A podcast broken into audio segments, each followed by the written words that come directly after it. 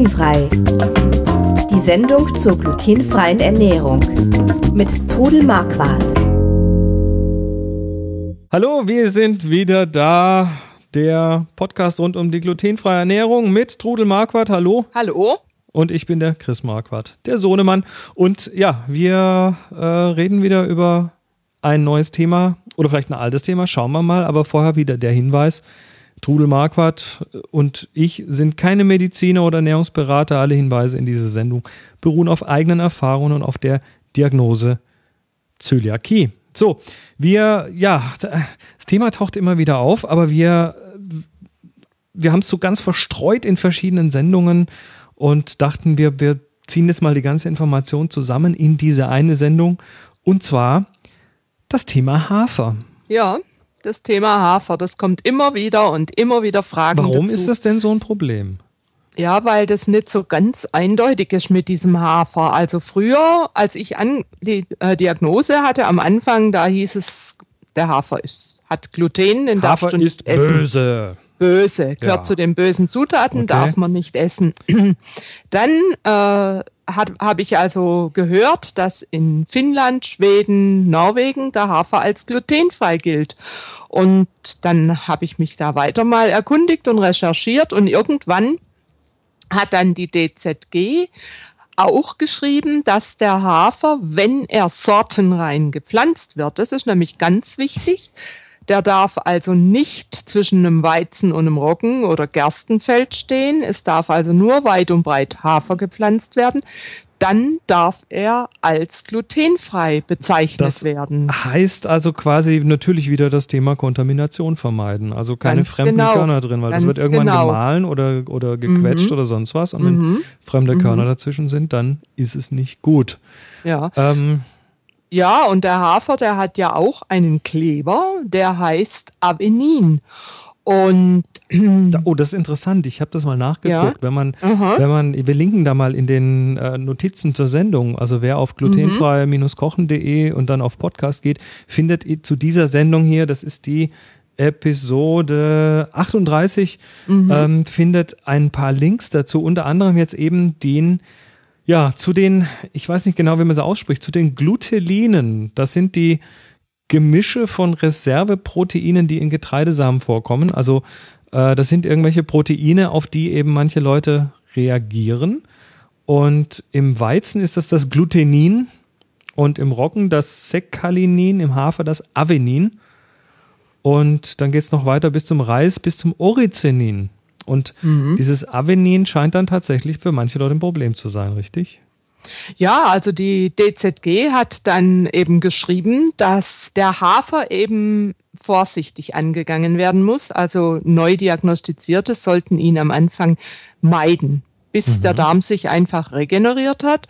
Und dann kann man probieren, die DZG empfiehlt nicht mehr als 50 Gramm täglich. Aber das ist Wobei- nicht unbedingt allgemeingültig, oder? Nee, ich meine, das muss man dann einfach auch ausprobieren. Wie weit vertrage ich den Hafer? Also dieses Avenin ist in irgendeiner Form äh, mit dem Gluten verwandt, oder? Ja, es ist mit dem verwandt, hat aber sicher eine andere Wirkung, weil sonst dürfte man es ja nicht essen, wenn es genauso wie das Gluten wäre. Also die Und- DZG empfiehlt 50 Gramm pro Tag nicht zu überschreiten. Ja, wobei wiegt mal 50 Gramm, das ist also eigentlich schon ganz nett. Und wenn ich jetzt Stimmt, so ein Pulver, Pulver ja. 50 Gramm, da kommt schon eine Menge zusammen. Ja, kommt schon was zusammen. Und wenn ich mir jetzt selbst ein Müsli mache und in dieses Müsli, was mir für, weiß ich, 10 Mal reicht, 100 Gramm rein tue, dann habe ich also 10 Gramm am Tag. Das ist dann also kein Drama. Oder wenn ich unter ein Brot 100 Gramm tue, dann esse ich mit einer Scheibe oder mit zwei Scheiben auch keine 50 Gramm. Heißt, Also- das, heißt das, ich darf jetzt einfach in den Supermarkt gehen und mir die, was weiß ich, die Kölnflocken kaufen? Nein, nein, nein. Also ich habe in meiner äh, ja, Naivität früher sogar Köln mal angeschrieben, wo ich noch nichts drüber wusste oder nicht viel drüber wusste, habe aber von denen nicht einmal eine Antwort gekriegt, ob eben diese Kölnflocken glutenfrei sind. Heute weiß ich natürlich, es gibt spezielle glutenfreie glutenfreie Haferflocken inzwischen also auch von verschiedenen Herstellern, also bei Alnatura, äh, Baukof und so weiter kriegt man glutenfreie Haferflocken. Und die dürfen dann eben äh, verwendet werden für die bestimmten Sachen. Und äh, sie schmecken einfach gut. Ich liebe einen Esslöffel Haferflocken oder auch zwei unter meinem Müsli morgens, weil das einfach nochmal ein anderes Geschmackserlebnis ist. Irgendwie also gehört das ja in so ein Müsli rein, oder? Ja, und ich habe mir dann eben auch schon selbst Müsli gemacht, ein sogenanntes Knuspermüsli. Da habt ihr dann nachher auch den Link zum Rezept.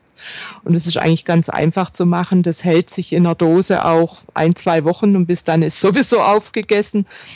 Also probiert einfach mal so ein bisschen rum, was man so mit diesen Haferflocken anstellen kann. Ja, jetzt mal gucken. Also äh, Müsli ähm, ist ziemlich naheliegend. Du, du backst die Haferflocken auch in Kekse rein. Ja, ich habe dann kürzlich mal probiert, Knusperkekse zu machen und die waren richtig, richtig gut. Da machen wir auch einen Link in die in den Ja, da mach, mach mal einen Link und da kommen dann verschiedene Flocken rein. Da kommen dann gepuffter Amaranth, Teffflocken, äh, gehackte Mandeln oder auch Kokosflocken, flüssiger Honig oder Reissirup. Also man kann das eben dann auch auf seine Bedürfnisse machen. Wenn jetzt noch andere Unverträglichkeiten sind, dann kann man einfach den Zucker dann austauschen mit Reissirup. Der wird dann oft eben auch bei Fructoseunverträglichkeit besser vertragen. Und wenn man dann weiß, welche Zutaten man verträgt, wenn man jetzt zum Beispiel die Nüsse nicht verträgt, kann man auch mal Sonnenblumenkerne reintun. Mhm. Und einfach das auf seine Bedürfnisse machen. Trockenfrüchte, Cranberries. Also es ist ganz toll schmeckt dieses Müsli. Das nicht nur als Müsli, das schmeckt auch gut so zum Knabbern. okay. ähm, hier steht in den Notizen noch äh, das Stichwort Smoothies. Ja, also das ist auch, äh, wenn man jetzt einen Smoothie zum Sattwerden machen möchte, dann tut man halt auch noch ein, zwei Löffel Haferflocken drunter. Ach, einfach in den Mixer mit reinwerfen. In den Mixer mit rein und vielleicht noch Joghurt und Früchte und das ist dann ein ganz tolles äh, Frühstück von mir aus oder eine Zwischenmahlzeit. Ah, okay. mhm. Gut, also ähm, lass uns nochmal zusammenfassen. Hafer kann kontaminiert sein. Ähm, Gibt es da Richtlinien, wie weit diese anderen Felder dann davon weg sein müssen? Oder? Da weiß ich jetzt also Aber nichts wahrscheinlich Genaues. Geben nehme ich an. Die wird es mit Sicherheit geben und ich weiß auch nicht, äh, ob, das, ob der Hafer jetzt aus Deutschland kommt oder ob der vielleicht sogar aus Finnland oder Schweden kommt. Mhm. Auf jeden Fall äh, gibt es den Gluten, die glutenfreien Haferflocken und okay. ich finde es prima. Und das Avenin ist also der, der Bestandteil im Hafer, der nicht von allen Zölis äh, gleich vertragen gut wird, vertragen ja. wird. Ja. Ähm, jetzt hattest du ja auch noch mal ähm, ah nee, das war ein anderes Thema. Das, war, das waren die Linsen. Nee, nee, Moment, stopp. Ja, ja. Ja, anderes Thema. Rankhilfe gehört hier gar nicht rein. Der Hafer, nee, der, der muss ja nicht ranken. Der steht ja von ganz Nee, der muss da. nicht ranken, ja, ja. Aber wie gesagt, er muss einfach sortenrein sein und man muss für sich selbst dann ausprobieren, vertrage ich ihn und in welcher Menge vertrage ich ihn. Es gibt Leute, die können sich eine ganze Schüssel Haferflocken. Früher habe ich zum Beispiel immer wahnsinnig gern Haferflocken mit Kakao, Zucker und Milch gegessen. Das war so, ja, was Besonderes. Und äh, da gibt es Leute, die können das ohne Probleme machen und andere vertragen es nicht. Mhm. Es gibt Leute, die vertragen ihn gar nicht. Also das ist wie eben auch mit diesen Produkten, wo wenig Gerste drin ist, was manche vertragen, manche nicht. Da muss man einfach ausprobieren und wenn es einem nicht gut geht, weglassen. Ausprobieren und auf den eigenen Körper hören. Ganz genau so sehe ich das auch. Alles klar. Also ich vertrage ihn, Gott sei Dank, und ja. bin froh darüber. Sehr schön. Ja, ja. dann äh, ja, würde ich sagen, wir haben es mal wieder geschafft. Eine Sendung im Kasten Hafer in der glutenfreien Ernährung. Wer mehr rausfinden möchte, vielleicht auch weitere Episoden, die restlichen 37 Episoden dieses Podcasts hören möchte, der geht am besten auf glutenfrei-kochen.de und dort auf Podcast klicken, da kann man sich die alle anhören. Außerdem gibt es da natürlich auch viele bunte Rezepte und äh, Trudels Blog mit vielen interessanten Backtipps. Ja, das war's für heute. Bis zur nächsten Woche. Macht's gut. Tschüss. Tschüss. Sie hörten glutenfrei. Die Sendung zur glutenfreien Ernährung mit Todel Marquardt.